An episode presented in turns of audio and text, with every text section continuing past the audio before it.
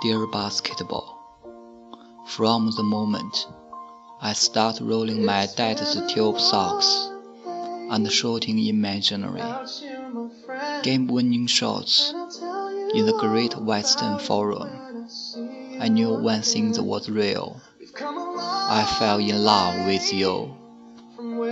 A love so deep I gave you my all, from my mind and body to my spirit and soul. As a six-year-old boy, deeply in love with you, I never saw the end of the tunnel. I only saw myself running out of one. And so I ran. I ran up and down every court.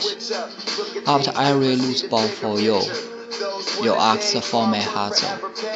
I gave you my heart, because it came with so much more. I played through the sweat and hurt, not because challenge called me, but because you called me. I did everything for you, because that's what you do. When someone makes you feel as alive as you have made me feel.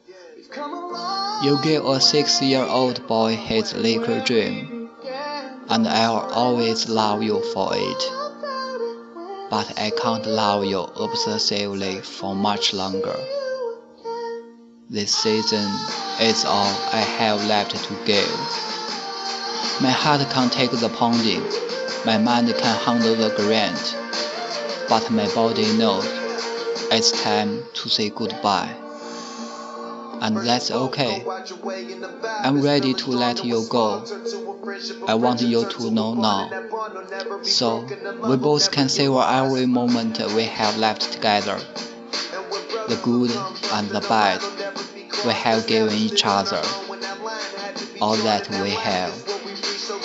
And we both know, no matter what I do next, I'll always be that kid with the rolled up socks, garbage can in the corner.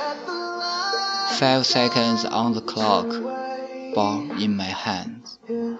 Five, four, three, two, one. Love you always, Kobe.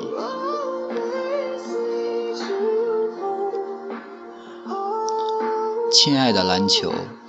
从我第一次卷起父亲的筒袜当作球， 开始想象中自己置身于大西部论坛球馆，投进那些制胜投篮之时，我就确切明白了一件事情：我深深爱上了你，深爱，我为你倾其所有，从我的心、我的身体，到我的精神、我的灵魂。六岁时爱上了一颗跃动的皮球，却从未见到过隧道尽头的一抹曙光。我只看见自己一直在隧道中用尽力气奔跑，奔跑，奔跑。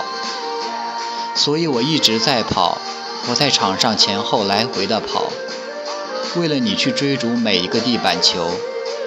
你渴望我的拼抢，我就还你全部身心，因为这之间。蕴含了太多的东西。我带着伤痛打球，打到汗流浃背，不是因为挑战呼唤了我，是因为你呼唤了我。我做的一切都是为了你，因为你能够让一个人感到鲜活的生命感。你赠予了一个六岁男孩他的湖人梦，我会因此而永远爱你。但我无法再继续这样疯狂的迷恋迷恋你了。这个赛季，我已经倾其所有，我的心还能够承受住磨难，我的心态还能够处理好艰难。但我的身体已经知道，是时候说再见了。这没事，这没事，我已经准备好让你走了。我希望你现在知道。这样一来，剩余的时间内，我们可以尽情享受每一时刻，好的和坏的我们已经给予了各自所有。我们都知道无论接下来我会做什么我都还会是那个孩子。卷起筒袜做球瞄着墙角的垃圾罐还剩五秒钟五四三二一。永远爱你的科比。